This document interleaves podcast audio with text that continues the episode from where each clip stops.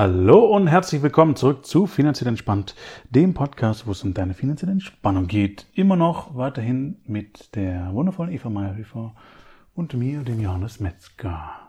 Schön, dass du wieder eingeschaltet hast. Hallo da draußen. Schön, dass du da bist. Ja. Schön, dass du mit einer neuen Frage da bist. ja. Und zwar habe ich einen Podcast gehört, weil wir machen ja nicht nur Podcast, wir hören ja auch Podcast. Mhm ähm, von Alex Scharfen, hieß der, glaube ich. Okay. Ein Amerikaner. Ähm, und es ging darum, der berät Unternehmer, wenn die vom sechsstelligen in den siebenstelligen Bereich übergehen wollen. Und seine These war, und ich fand die sehr spannend, ähm, dass er sagt, die Dinge, die du bisher gemacht hast, sind die Dinge, die dich daran hindern, den nächsten Schritt zu tun. Mhm. Und ich habe gedacht, das ist doch beim Geld genau dasselbe.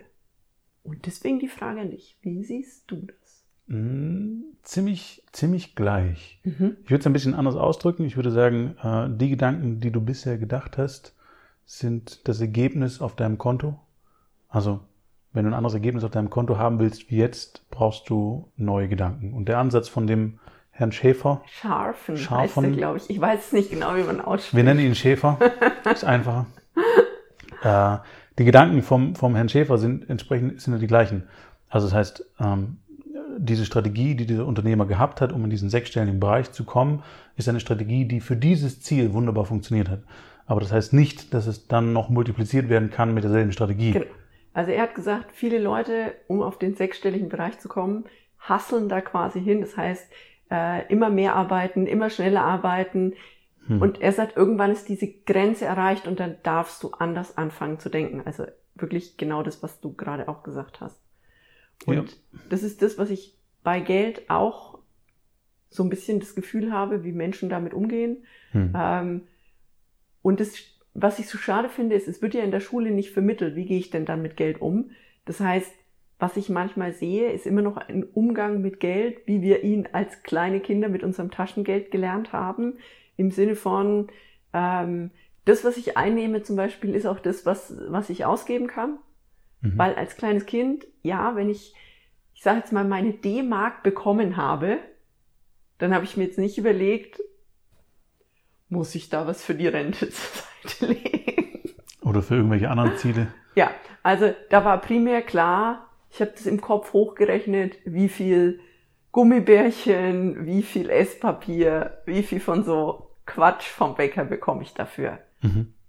Und das ist das, was ich auch erlebe, dass manche Leute weitergehen, also gerade wenn sie dann sagen, okay, ich verdiene jetzt mein erstes Geld, dass sie dann genau dasselbe machen. Sie geben es komplett aus, ohne sich darüber Gedanken zu machen, zu sagen, okay, habe ich vielleicht andere Ziele, will ich vielleicht was Größeres und wenn sie dann dastehen und zum Beispiel sagen, jetzt möchte ich gerne ein Haus kaufen, ist aber eigentlich keine Rücklage da, auf die sie zurückgreifen könnten.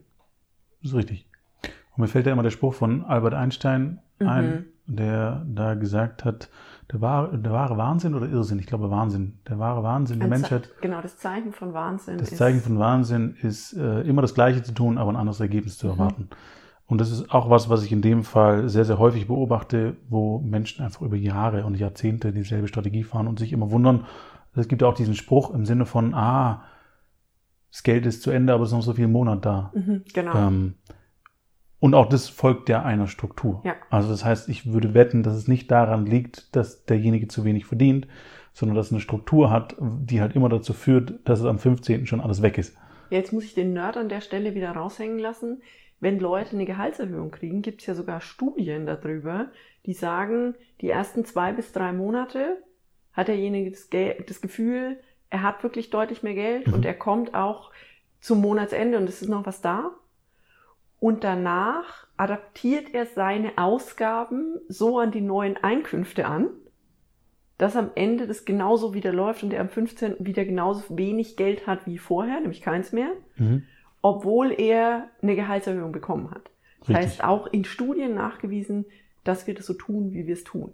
Ja, absolut. Und die Gewöhnung findet, wie, wie du schon gesagt hast, super schnell mhm. statt. Also das heißt, das ist manchmal nicht mal ein paar Monate. So, ja. Das heißt, dann gewöhnt man sich sehr schnell an die neuen Geschichten, die man sich dann leisten kann und äh, leisten will. Und dementsprechend ist an der Stelle auch, wir haben schon oft gesagt, ich habe schon oft gesagt und ich glaube, wir werden es auch in Zukunft noch sehr, sehr oft sagen, äh, darf eine Struktur dahinter sein, die dementsprechend immer eingehalten wird und wo natürlich auch Ziele dahinter sein dürfen, die so attraktiv sind, so motivierend sind, dass ich das auch umsetze, was ich selbst mit mir ausgemacht habe. Das ist zum Beispiel auch das, was wir dann jetzt in der Mastermind machen. Heute Abend ist dann der erste, der erste Kurs. Äh, freue ich mich sehr drauf.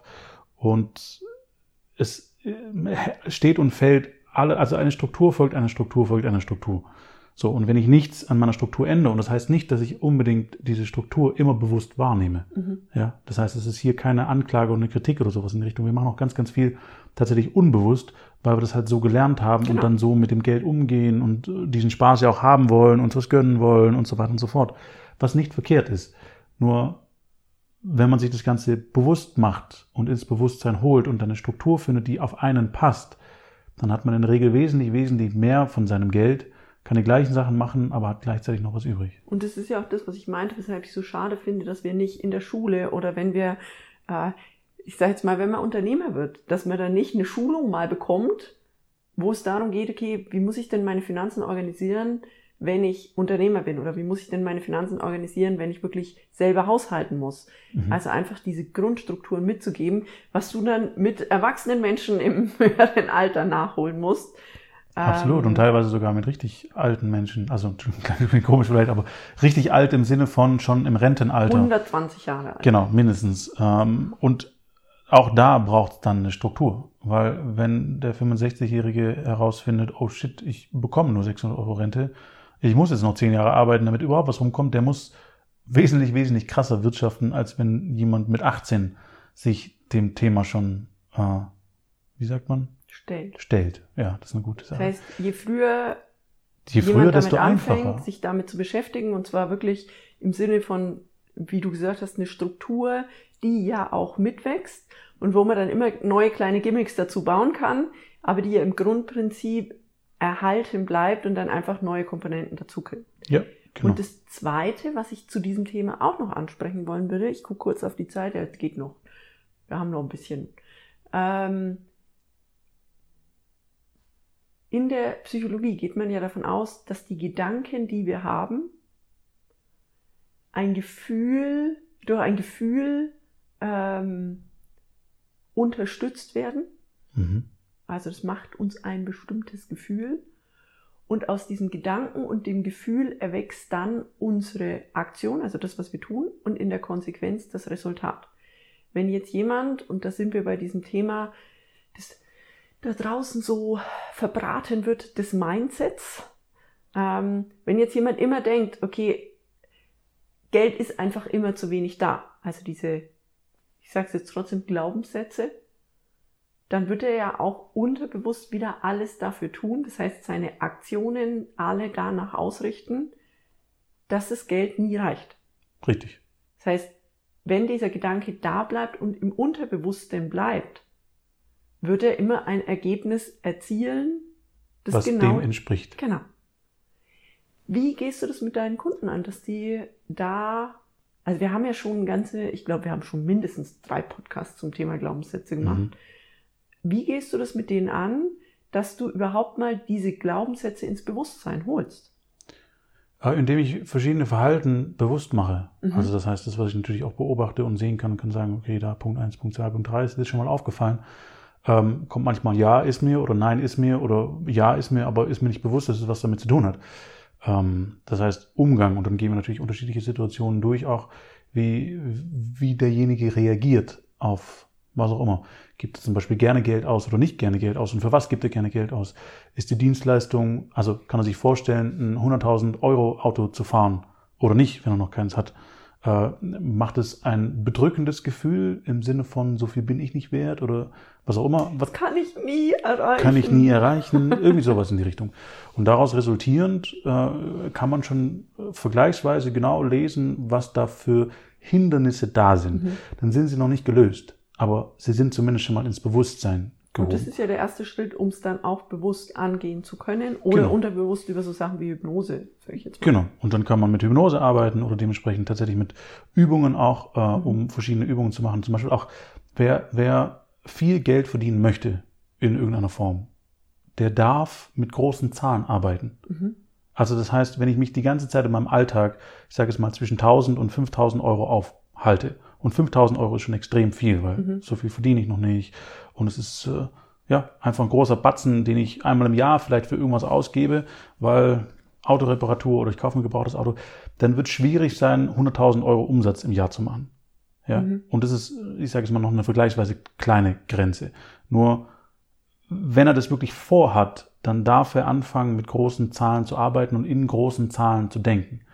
Ähm, und wenn er zum Beispiel ein, zwei Übungen macht in dieser Form, wirklich äh, zum Beispiel imaginäres Geld bekommt und es ausgeben muss ähm, in unterschiedlichen Geschichten und jedes, jeden Tag mehr Geld von diesem imaginären Geld bekommt und immer mehr ausgeben muss und sich wirklich Gedanken machen muss, Mist, was kostet denn so ein Riesenauto, was kostet denn ein Flugzeug, was kostet denn ein Boot, äh, so diese ganzen Sachen, dann fördert es einfach diesen Grundgedanken von, ähm, von großen Zahlen.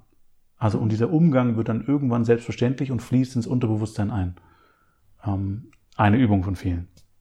Und ich finde es schon, also mir hilft es auch manchmal Dinge in ein Verhältnis zu setzen. Mhm. Ähm, also dass ich Menschen, die zum Beispiel sagen, oh, das kann ich jetzt nicht bezahlen, weil es kostet 1000 Euro, mhm. zu sagen, was hat denn dein Handy gekostet? Ja, genau. Und dann dieses, oh ja, stimmt, das hat auch 1000 Euro gekostet.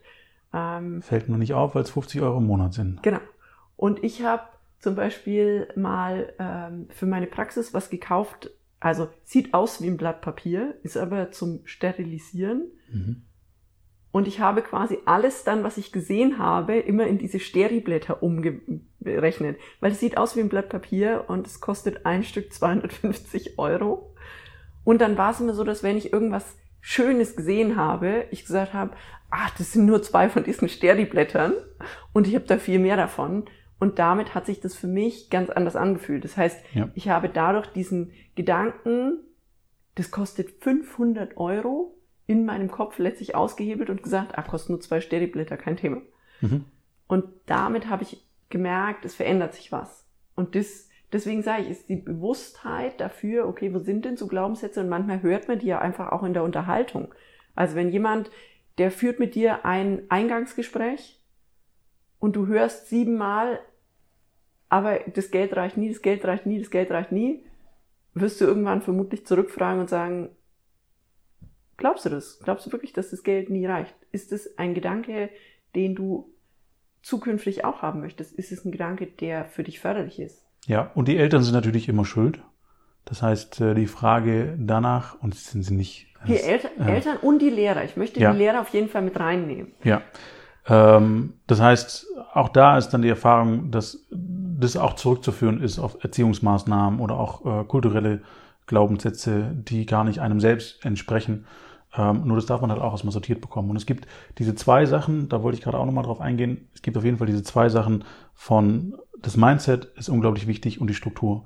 Und ideal ist es, wenn diese zwei Sachen ineinander greifen. Mhm. So. Und wenn ich nur eins angebe und ich habe eine perfekte Struktur, aber ich habe dieselben Gedanken, die ich vor 20 Jahren gedacht habe, wird die Struktur vielleicht kurzfristig aufgehen, aber nicht langfristig funktionieren. Weil das Unterbewusstsein das immer wieder sabotieren immer wieder würde, dass steuern. du das nicht schaffst, die Struktur wirklich durchzuziehen. Genau. Und genauso andersrum kenne ich ganz viele Leute, die mhm. irgendwelche Wuwu-Seminare besucht haben, so nenne ich es mal. Ähm, und es können schöne Seminare sein, das soll nicht abwertend klingen. Ähm, aber im Sinne von, da geht es viel um energetisch und, und solche Strukturen.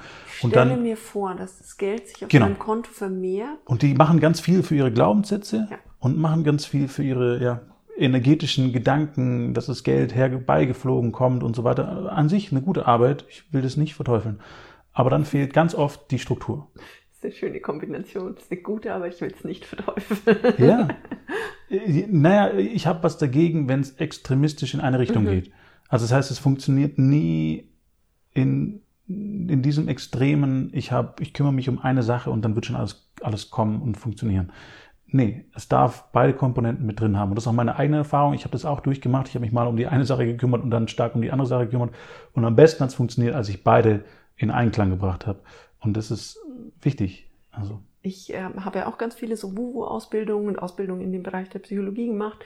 Und das, was ich auch super schön fand, war, dass einer meiner Lehrer gesagt hat, wir reden immer davon, dass wir Körper, Seele und Geist sind. Und gerade in diesen esoterischen Seminaren ist das ja ein ganz essentieller Bestandteil, dass wir mhm. sagen, wir sind nicht nur Materie, sondern wir sind eben auch Geist und wir sind auch Seele.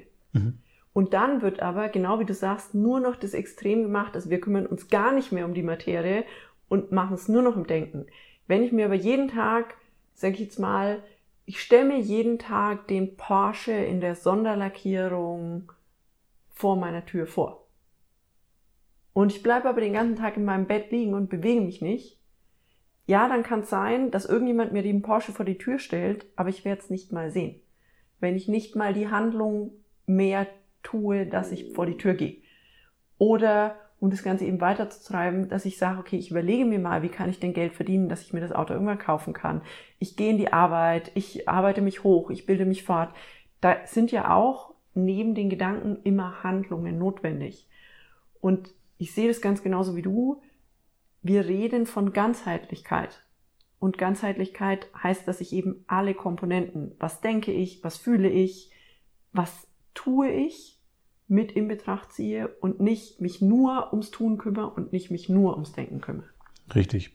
Und um das gleichzusetzen, diese zwei Sachen, und das ist der Anfangsspruch nochmal, wäre tatsächlich dieses Thema, die Gedanken, die du bisher gehabt hast, haben zu dem Ergebnis geführt, was du heute hast.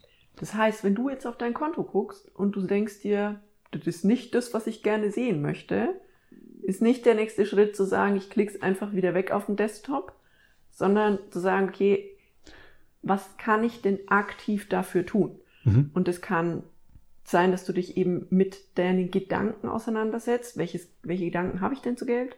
Das kann sein, dass du dir Struktur suchst. Wie bringe ich eine bessere Geldstruktur in die ganze Geschichte? Und weil das manchmal schwierig ist, seine eigenen Themen zu lösen, weil wir sind alle viel zu nah dran an unseren eigenen Problemen, lohnt es sich dann ja wieder jemand dazu zu nehmen, der das mit einem vielleicht auch macht und der von außen sagt, logisch, klar, das ist das, was du denkst, das ist das, wo dir Struktur fehlt. Und es ist oft einfacher, jemanden von draußen reinschauen zu lassen, weil die eigenen Sachen fallen einem in der Regel nicht so leicht auf. Zu nah an dem Problem. Genau, man kann an vielem selber arbeiten, das ist gar kein Thema. Ich habe auch an vielem selber gearbeitet und an bestimmten Punkten muss, würde ich sogar sagen, muss jemand von außen draufschauen, ähm, weil die eigenen, im, im, eigenen Land ist man äh, ein Stück weit blind. Ähm, wie gesagt, es geht bis zu einem gewissen Grad, man kann da viel machen und ab einem bestimmten Punkt muss jemand draufschauen. Finde ich ein wunderschönes Beispiel. Auch das hat neulich eine Kollegin zu mir gesagt, hat gesagt, auch der beste Hirnchirurg der Welt würde nicht an seinem eigenen Gehirn operieren. Mhm. Und genauso sehe ich das da auch. Ja. Manchmal ist es sinnvoll, sich jemand von außen mit draufzunehmen, weil er einfach besser sehen kann. Genau, exakt. Und vor allen Dingen auch noch Inputs geben kann, die passen einen neuen Gedanken schenken einen kann. neuen Gedanken schenken kann, um ein anderes Ergebnis zu haben. Also das ist jetzt die Rundung in dem Podcast, die mhm. da sein soll.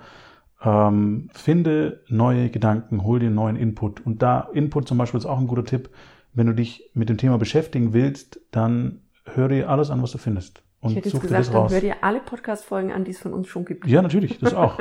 Gehe ich jetzt davon aus, dass du das schon gemacht hast da draußen. Ähm, und hör dir natürlich auch alles andere an, weil je mehr Input du von unterschiedlichen Stellen kommst, umso mehr neue Gedanken kannst du zu diesem Thema finden, umso andere Strategien wirst du für dich filtern können. Und eine Empfehlung auch da wieder aus der Psychologie wäre, hör dir vor allem auch mal Dinge an, die total dem widersprechen, was du glaubst. Mhm. Und dann nimm dir bewusst Zeit dafür, da mal reinzufühlen. Wieso widerspricht dir das so? Ja. Findest du nicht auch Belege, dass auch dieses andere Herangehen, dieses andere Denken vielleicht richtig sein könnte? Und damit sprengst du letztlich die Grenzen deines Denkens wieder auf und kannst damit wieder viel bessere, viel größere, viel tollere Ergebnisse erzielen. Richtig. Und das soll es für heute gewesen sein. Vielen Dank dir fürs Zuhören. Ähm, wir hören uns wieder nächste Woche. Da geht's wieder weiter. Ähm, das gehört jetzt alles noch zu der Runde. Wir schlüsseln das auf, was wir in diesem Podcast, Podcast von vor fünf Wochen hatten. Fünf Wochen, glaube ich, aufgeschlüsselt haben, wo dazwischendurch die Mastermind mit dazu kam in der Präsentation. Aber da machen wir weiter, kommen noch viele spannende Themen in diese Richtung. Äh, das heißt, schalt gerne nächste Woche wieder ein. Und äh, ja, wenn du Zeit hast zu bewerten, auch sehr, sehr gerne. Äh, findest den Podcast auf Spotify, iTunes. Ich freue mich über eine Bewertung oder Feedback unter investment at finanziell-entspannt.de. Ist auch Johannes- unten alles verlinkt. Johannes hat mich jetzt so angeguckt, jetzt müsste ich die äh, Adresse wissen. Nee, ich habe nur überlegt, ob ich eine Podcast-Adresse extra eingerichtet habe, aber habe ich, glaube ich, gar nicht. Das heißt, das läuft über die normale. Investment at finanziell-entspannt.de. Ihr werdet Johannes erreichen. Genau, ich denke auch. Bin findbar im Internet. Also, alles Gute und äh, bis bald. Bis dann.